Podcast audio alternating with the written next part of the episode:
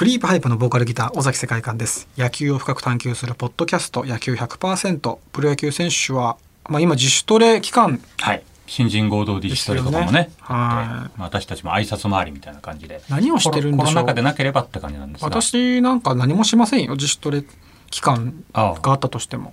もうずっとだからずっと試合じゃないですか。いやなんでしょうね。っと試合してる感じ私の自主トレこの場かな？こうやってやっぱりこうケムさんと喋ることによってはい。これが自主トレですはい。ケムさんこと、えー自主トレの相手のケム鬼鬼軍曹と言われている。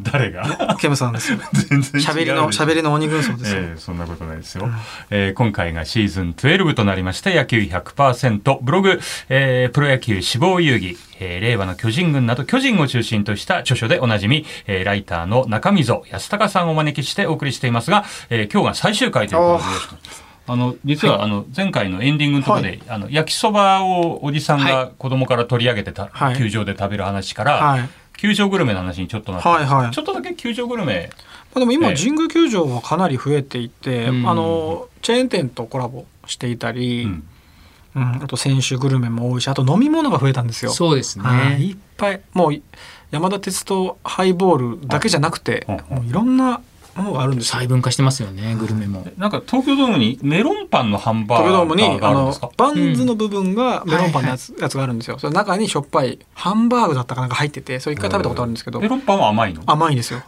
味は？もうそのまんまです。だからそれが良かったです。美味しかったです。はい、あと昔からあるのはあのモナカのアイスですよね。そうですね。はいはい東京ドーム。あの、歯にめっちゃくっつくんですけど。まあ、東京ドーム伝統の、あの、グルメって言ったら、あの、はい東京ドームモナカアイスと、はいあとホットドッグなんです、ね。あホットドッグはいで、ホットドッグになるとは、い調子が落ちるってジンクスもありまして、あの、上原投手とか、その年に引退しちゃったりとか。で、マスソン投手も全くダメだったりとか、だからホットドッグの呪いっていう。呪いがあるんはいですか？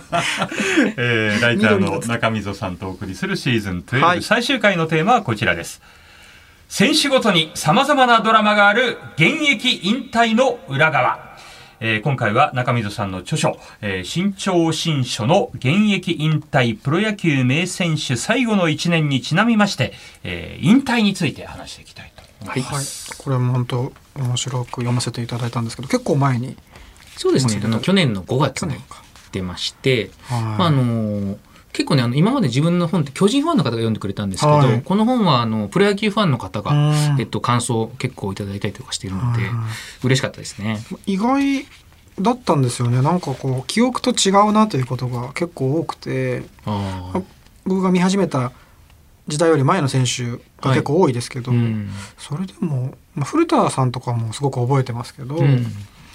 だからこう読んでて改めてみんながみんな最高の状態で引退できないんだなっていうのを改めて感じましたね。なんかこう大体この本連載し始めたのが40歳前後だったんですけど、若干自分の原稿を書くスピードが落ち始めてんなみたいなのもちょっと感じてたので、はい。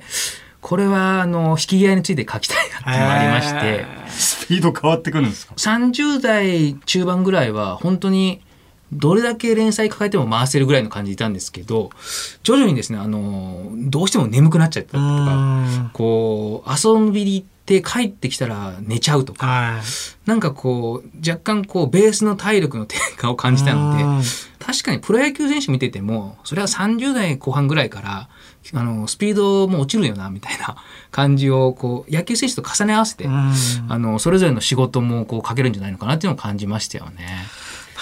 でもやっぱりそうんそれがすごくこう見ていて感動するポイントでもありますよね。あの衰えを見せてくれる、確かに。なかなかないじゃないですか。その音楽で言うとうん、かっこつけられちゃうんですよ。なるほど。もう自分のペースでしかやらないのでうん相手がいないから、そもそも好きなファンの方が来てくれるし、うん。だからその確実に衰えてるんですけどそれがなかなかバレないというかうまくやれてしまうっていうそういうジレンマもあるので、うん。プロ野球ってやっぱ若い相手とも戦うしどんどん新しい選手出てきて相手がいるからやっぱり隠しようがない、うん。まあそれを見せてくれるところに惹かれますね。自分はやっぱそれを見て自分で正直にいたいと思うし、うん。そうなんですよね。それを音楽の場合はねその味になったりとかはいそうなんですよ、ありますけど。そそれはやっぱりプロ野球で味のある打球って言われないじゃないですか。ただのボン,、ボンダじゃないですかそれって、うん。ゴロになっちゃうから。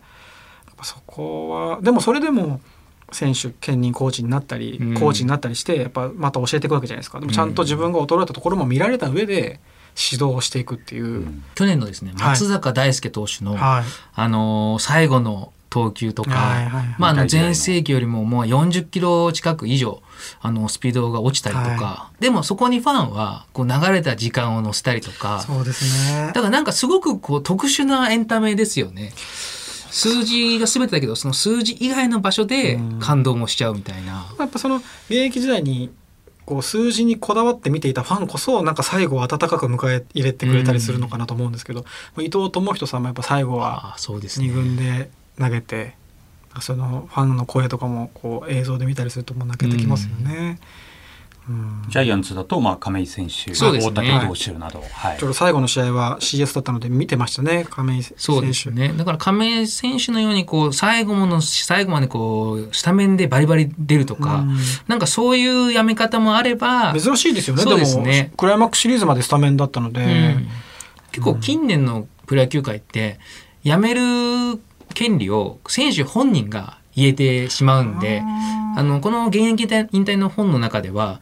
まあ、理不尽なんですね。あの、球団からいきなりトレードされてうん、それで拒否して辞めるとか、あで、選手もあの、32歳で辞めた江川投手とーか、はい掛布さんも球団でぶつかって33歳で辞めたりしてるんで、栗山さんも早かったですよね。そうです。ね。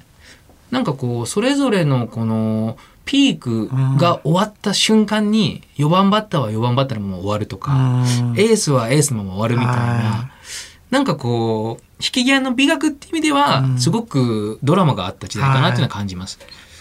うん、ただね、選手からしたら多分今の時代の方が、あの、好きなだけやれるんで、うん。いいっていうのはありますよね。どっちが惹かれますか？ファンとしては。どっちに惹かれますか？そうですね。やっぱりあの、個人的にはあの、落合博満選手みたいな、あの、最後はもう45歳で、もうボロボロになって、もう本当最後、球団から契約してもらえないなら辞めるよぐらいの感じで、うん引退試合もしてなく、あー去っていくみたいな。で、最後あの、出待ちのファンと握手をして 終わるみたいな。なんかそういう落合さん的な生き方？なんかこう、引き際ってその選手の生き方が出るんで、ああ、そうか。なんかこう、あ、この選手って意外とこういう考え方なんだなとか、あなんかそれでわかるってことですよね。そうですねやめ方で。あうーん。ああ、そうか。ね、本にいろいろ出てきますけど、うんやっぱりこう自分のラインというか、はい。完投できなだったらもうやめるとか、高い人と、まうんあ、最後までやる人とあと自分のピッチャーなんかは特にそうですね。スタイルを変えそうですねられる人とうん変えたくない人もいるのかなっていうのも、なんか我々にもこうするようなとこもあるかなと思って。それやっぱ自分の変化をうん指摘されるのもそうだし、あと何より自分でやっぱりわかるわけじゃないですか。そうですね。ねえその結果、まあ単純に打たれたりとか、うん。空振りが増えたりとか。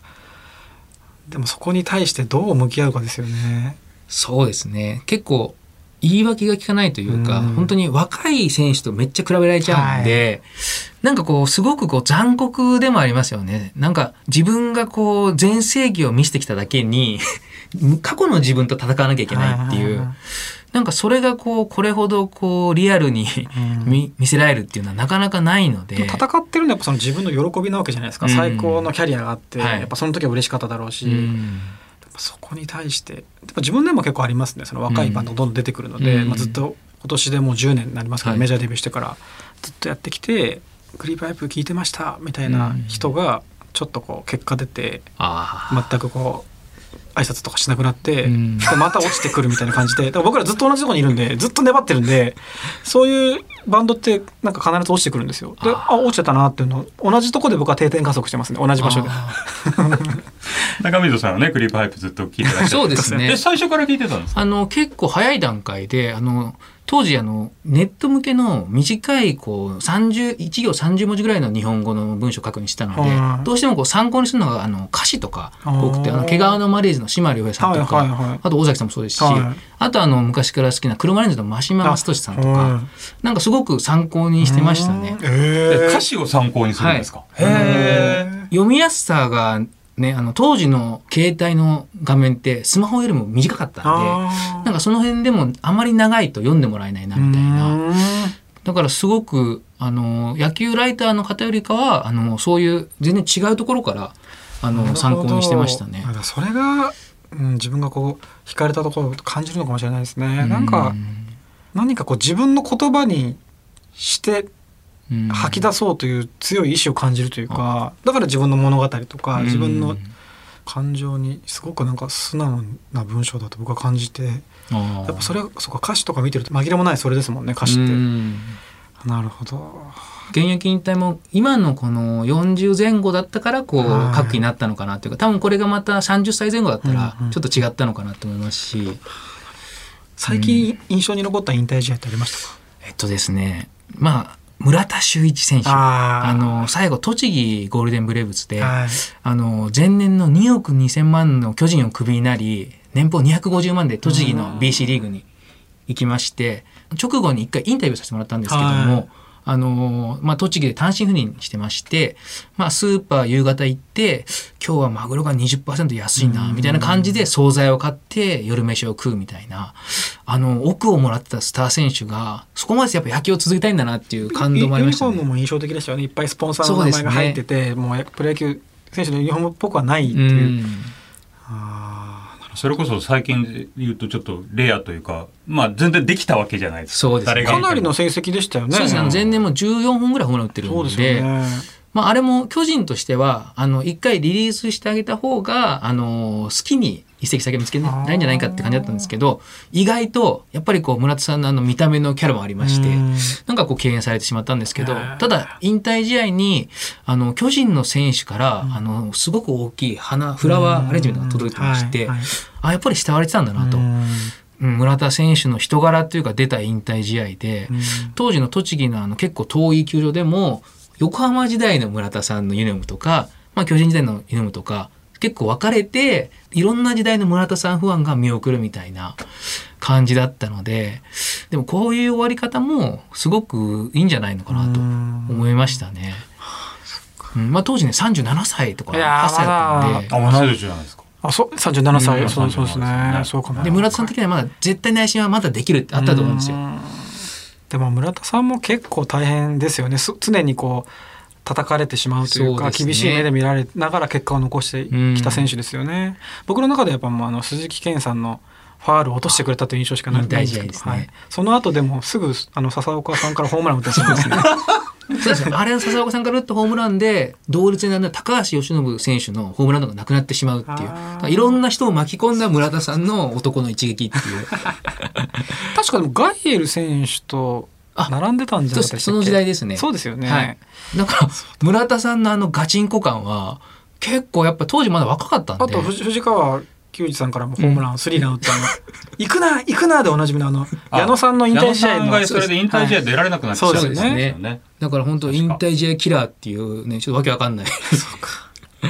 あとあの小野康生さんの引退試合もすごい印象に残っててヤクルト。のキャッチャーで、はい。これも消化試合でほとんどお客さん入ってなかったんですけど、うん。勝ち越しのホームランを打ったんですよ。でももう涙でもう前も見えてないっていう中で、若松さんが確か解説やられていてそれでこれ涙でもう見えてないんじゃないですかねって言ってたらホームラン打ってプロ初打席もホームランで最後の打席もホームランで終わったんですよね。あうん。そそんなにこうメインで出てるキャッチャーじゃなかったですもんね、小野小ー野さん第2、第3星そうですすよよね。ね。そうあれも印象に残ってるな。引退試合の打席の涙はやっぱいいですよね。あの、この間、新庄剛志選手のは最後の1年あの書いたんですけども、はい。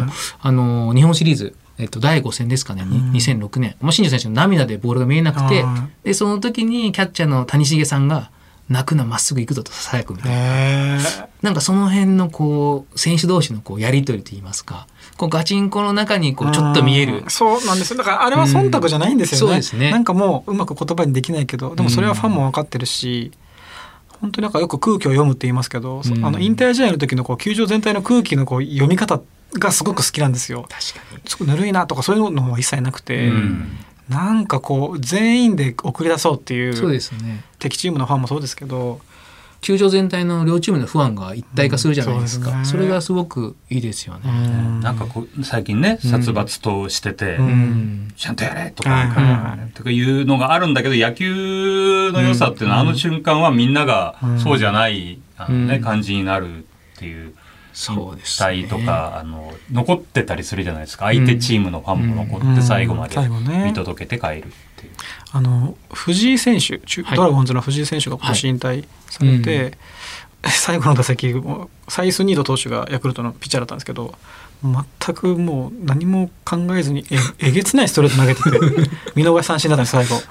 こんなまたいいとこ決まるかなと思ってもう最後の最後にもうアウトローにズバッと決まってて もしかしたらメジャーとかはそういう感覚は。そうなんかこう日本球界のわびさび感がちょっと分かってなかったですあのよね。メジャーリーグの方ってうん。引退試合あるんですか、あのよくあるのがその日のためだけに一回契約してああの送り出すみたいなね最近日本球界も真似してますけあど。のシーズンの初めとかですかね、うん。あそうですね日本球界のこの なんていうの公式戦内で例えば斎藤佑樹投手の、あはい。あのねマウンドを上げるとか、うん。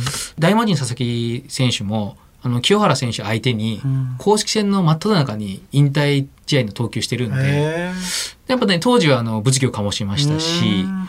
なんかだからどういう形で引退試合するのがベストなのかあの元巨人の中畑清選手とかは、あの日本シリーズ第7戦あの最後代打ホームラン打ってやめてくみたいあな。檜山さんもそうですかね。CS であホームラン打ちまし確かたね一番最後に、ちょっと負けてた試合だったけど、うんあれあれが最後だったかどうかちょっと私は覚えてないんですけど確かさあれで敗退だったんうん。あー最後の時はい。だあー。すごい盛り上がってましたね甲子園も。そうですね。うん。だからまあ一番いい終わり方はそうなんですけど、うん。まあでも最後はこう無様にうん。ね散っていくのもそれもかっこいいですよね。かっこいいですよね。引退試合もできないで、もう強制的に終わる人もいるし、うんそれもいますよね。いろんな。だってそそっちの方が多いじゃないですかね。うんサラリーマン人生もそんなもんですよ。多分私来年定年ですえが。ー、はセレモニーします？い。いやいいです。ラライブしましょうかライブして。花束とか渡すんですよ会社。ああれやめてほしいですね。